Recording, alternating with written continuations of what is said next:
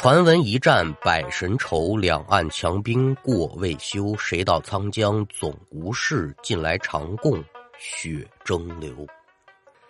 那要听书，您往八十年代河南某地来看。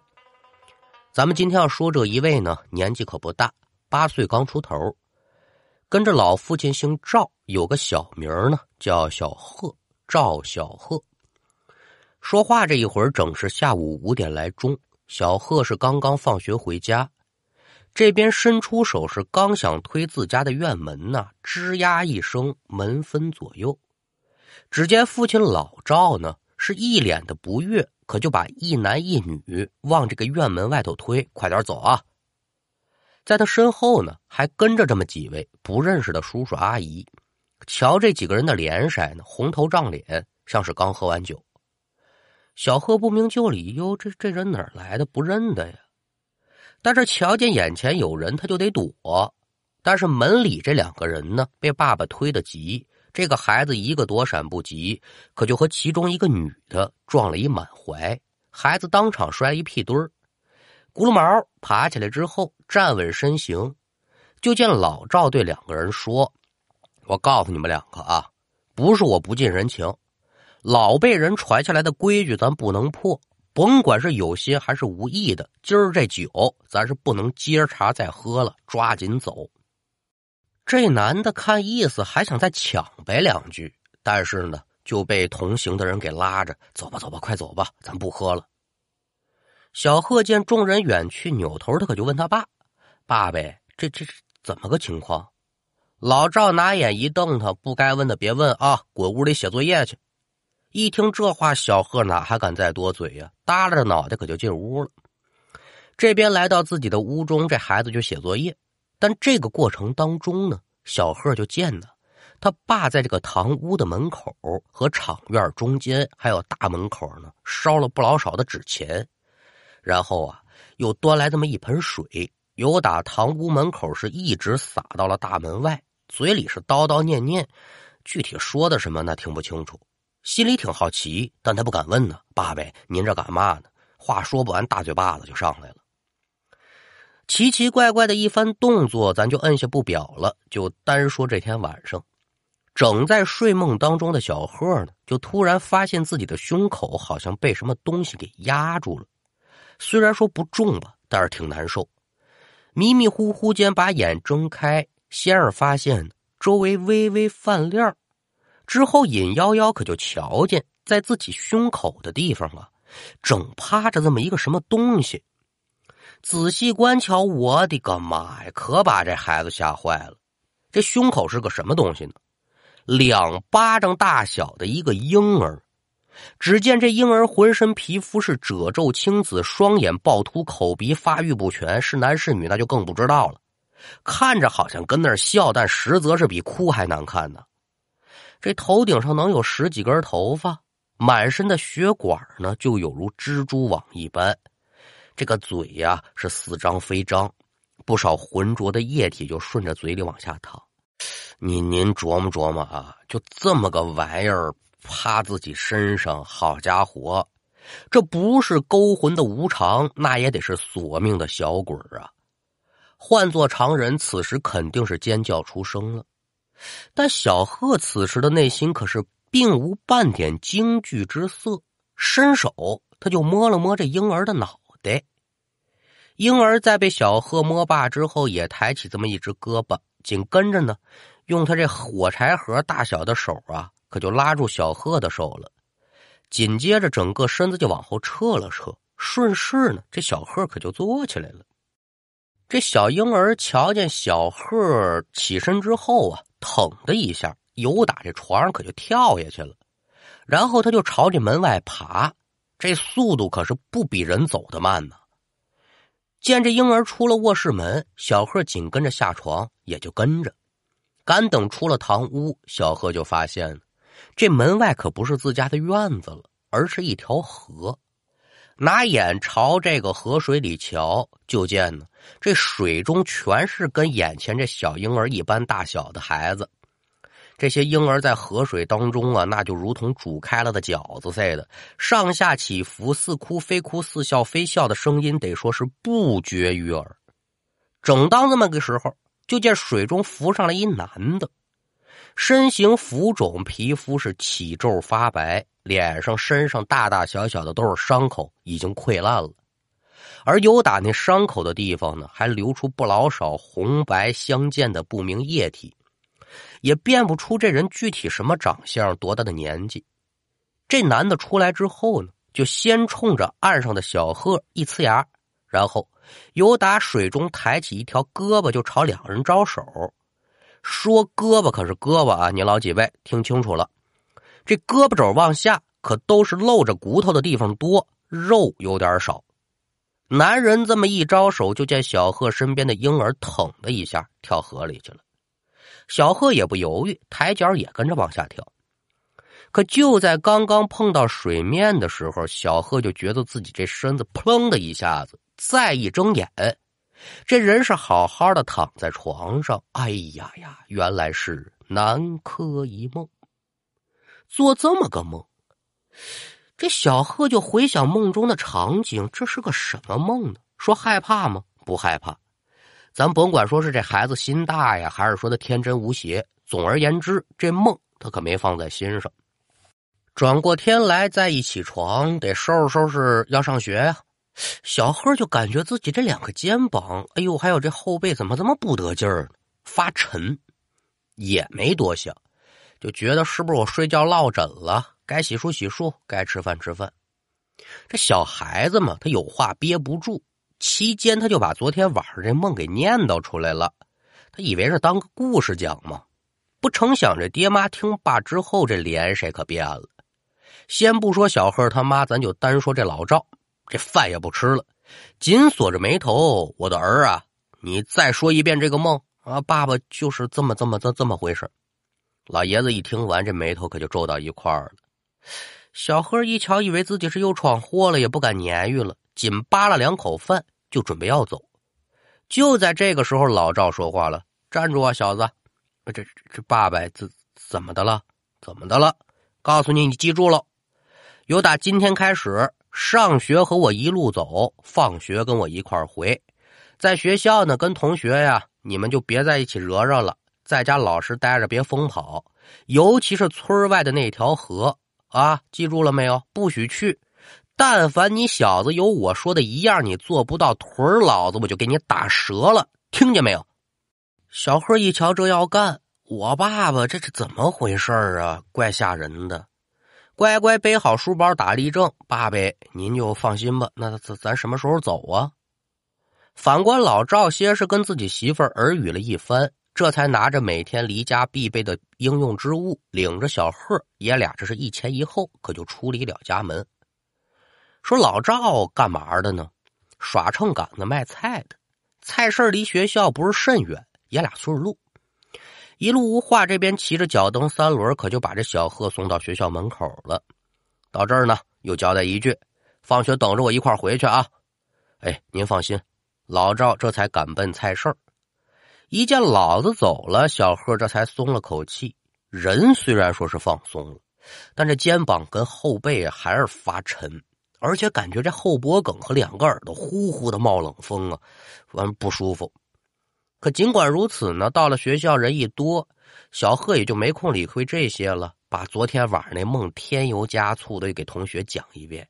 哎，我那梦太刺激了，可得说是绘声绘色，让人听了宛如是身临其境。可就差说像学徒我一样摆个场在这说书了。那有书则长，无书则短。放学之后呢，小贺也是谨遵父命，老老实实的就在这学校门口等着他爸爸来，爷俩一块就伴回家。回到家中，无外乎也就是写作业、吃饭、上床睡觉嘛。说到这睡觉，昨天晚上这梦啊，邪了，照做不误。这孩子的肩膀、后背啊发沉呢，呼呼的冒冷风的感觉也是依旧存在。小贺睡下之后，两口子就不闲着了，又是烧纸，又是洒水，又是叨念的。这一天晚上就那么过去了。转过天来一日无书，赶等爷俩再次放学往家赶的时候，就到了晚上六点多钟了。老赵在前面蹬车，小贺在车后面坐着，也是搭着这孩子坐车，他无聊，就瞧见这车兜里放着这秤杆子，玩心起来了。您列位可都知道啊，这秤杆子配秤砣，有大有小，反正得拿这绳穿着。老赵这秤砣不大。小贺一琢磨，就把这秤砣那套绳呢套自己这手指头上了，就边走啊就边转悠这秤砣。我不知道您列位玩没玩过，类似于螺旋桨似的。小的时候无聊就玩这个，玩的正起劲儿呢。哎，怎么就这么寸？正赶上这么一道沟，车子这么一颠簸，就见小贺手指头这秤砣噌的一下脱手了，就这么一道抛物线，呜。啪！不偏不倚的，可就掉进了路边那河沟子里头去了。见此情形，小贺心头咯噔了一下，这下干了！我们家老爷子要是知道我把他吃饭的家伙事给弄丢了，那我这皮不得让他给我扒了呀！当下是计上心头，脑子是真快。爸爸，您得停车，干什么呀？我我我得拉屎，拉什么拉？憋着回家，不不憋不住。那人有三急，刻不容缓。你总不能让这孩子拉裤子里吧？这边一拉闸，老赵把车停下来了，路边找地儿赶紧拉啊！小贺这边答应一声，急忙忙下车，找准刚才秤砣脱手的位置，可就跑过去了。老赵这边骑车也累了，低头抽根烟，可就没注意这小贺的举动。咱们按下这个老赵不提，咱就单说这小贺。撒脚如飞，来到了马路边心里一边祈祷：“哎呦，这秤砣可别掉水里！”一边他就低头往这河沿下找，可一直到了河边，他也没瞧见这秤砣的影子。正在忐忑之际，小贺拿眼朝这河面一瞅，哎，各位同志们，你们猜怎么着？苦寻不见的这个秤砣呀，在一米开外的河面上飘着呢。您听明白了啊？这秤砣在河面上飘着，这就有点奇怪了。可比起挨一顿打，这会儿小贺可就想不了那么许多了，抬脚可就往水里走。好在说有坡度，秤砣离得又近，走那么两步就够得着一米嘛。可也就在小贺弯身去拿这秤砣的时候，就见这秤砣呀，竟然又往里飘了半米来远。小贺一瞧，那我赶紧往里追吧！再伸手拿这秤砣，接着往里飘。这会儿秤砣离河岸可就将近两米来远了，水也就到了腰了。小贺不死心，接着往里追。眼瞧着这水可就到了胸口了，这秤砣也就在眼巴前了。可就这个时候，小贺就突然瞧见一只手，噌的一下从这水面就探出来了，一把就把这秤砣给抓住了。紧跟着呢，一个满是创伤、肤囊发白的人，这脑袋可就由打水面冒出来了。随着这人的身子不断上涌，这人的另一只手也探出水面，并且慢慢的朝着小贺可就抓了。说来这人小贺认不认识？太认识了，不是旁人，正是梦中见到的那男的。哎呦，行啊，你还真在这河里呢。您说之前他做梦不怕，现在怕不怕呀？不怕，那是妖精。一股恐惧感袭遍全身，口中是连连尖叫，扭身可就朝这岸上跑。可也就这么个时候。小贺就感觉自己这后脖梗是猛然的一凉，两个肩膀子突然被一只手可就给攥住了。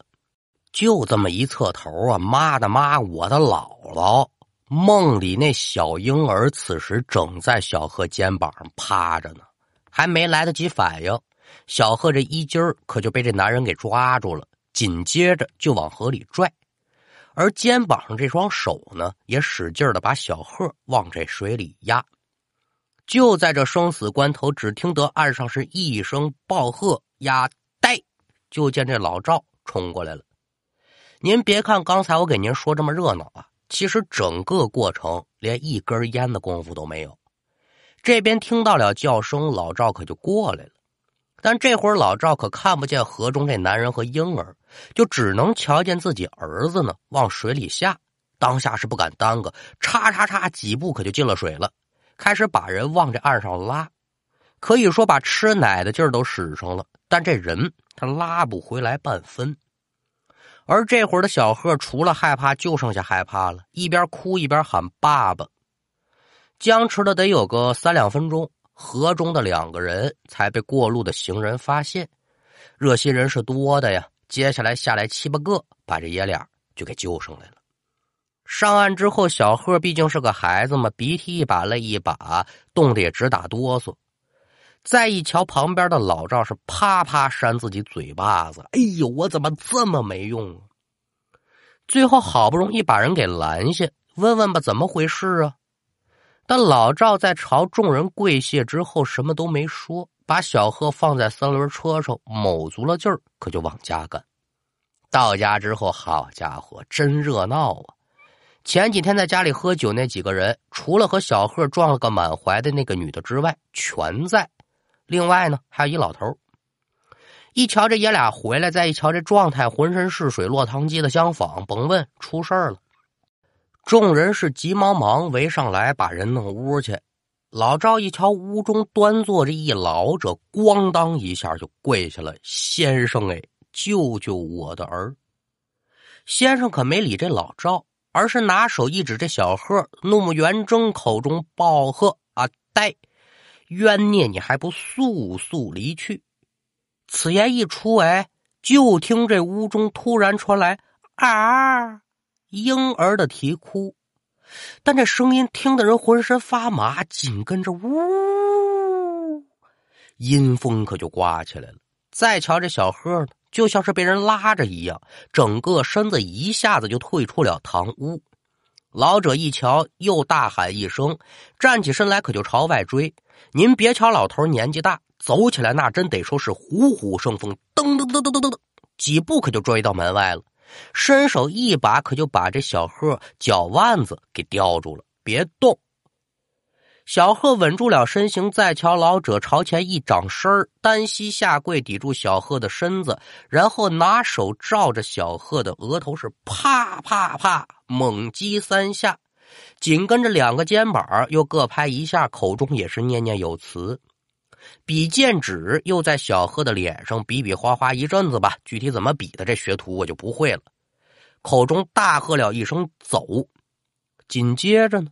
众人可就瞧见一个模模糊糊的婴儿身影，飞快的朝着院外爬，一眨眼的功夫不见了。待到这小婴儿不见之后，老人呢这才把小贺扶起来：“孩子啊，没事吧？”这孩子吓得也说不出话了，吩咐身边的人把这小贺送入卧房。那说这些人干嘛来他家里呢？这老者又何许人也呢？书中代言。就在昨天晚上，这小贺呢把梦中的所遭所遇演讲一遍，老赵就明白了，这是中了招了。原因就出在那顿酒上。您说这喝顿酒能出嘛事啊？为什么呢？咱待会儿再说。后来和媳妇儿耳语一番，为的也是兵分两路寻求破解之法。而这些人就是得知此事之后来帮忙的。老头儿呢也是他们请的。听刚才我这描述呢，您列位也知道，这老头准是一高人。姓字名谁呢？咱可就不多说了。这其中呢，有些个不方便的缘故。咱刚才也讲了，这一切的一切都是从那顿酒开始的。那喝顿酒怎么个情况呢？这些人又是谁呢？这些人还不是旁人，老赵菜市多年的菜友了。只是那一男一女刚入行没多久，外地来讨生活的。接触了几天，大家觉得嗯，小两口还真不错，也聊得来。老赵交朋好友的，来来来，我传一酒局，咱联络联络感情。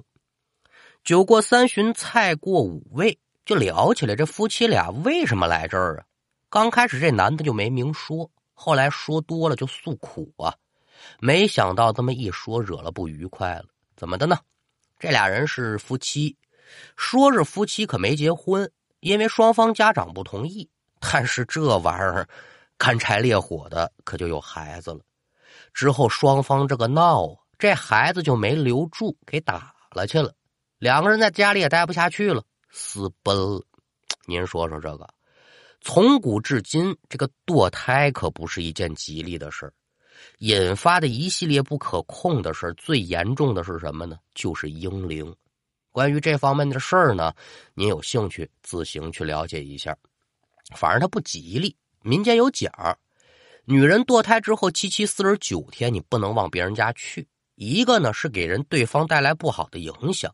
二一个呢，极有可能把死去的胎儿也一并给带回来，所以民间就很忌讳这个。又因为早些年这医疗条件也不足，堕胎这个事儿呢，孕妇经常会伴随着大出血，所以这才有了咱们今天说这禁忌。这全话叫啊，不怕棺材进家门，就怕女人血铺门。虽然棺材也不是什么好物件啊。但是呢，有了一种说法叫升官发财嘛，但这血铺门可得说是百害无一利了。书给您说到这儿，您老几位可也就都明白了。正因为如此，这才有了咱开书小贺放学回家瞧见那一幕。因为老头知道了整件事情的全过程，就跟家等着。赶等爷俩一进门，老者一眼就搭上小贺肩膀上那小孩了。这也就解释了为什么这孩子肩膀沉、后背趴人，那他能不沉吗？之所以找到了小贺，就是因为那天呢，这孩子跟那女人撞到一块儿了，冲撞到了藏于腹中的那孩子的魂魄。只是老者不明白，那个孩子怎么跟这水鬼勾搭到一块儿了，还要抓这孩子做替身啊？其实之前咱说过不老少的故事，也讲过此类的事儿。水鬼抓替身的办法太多了，其实就算今天不用秤砣不沉这一招，你躲过去了，小贺可能也因为别的事出点意外。但好在说呢，有老者出手相助。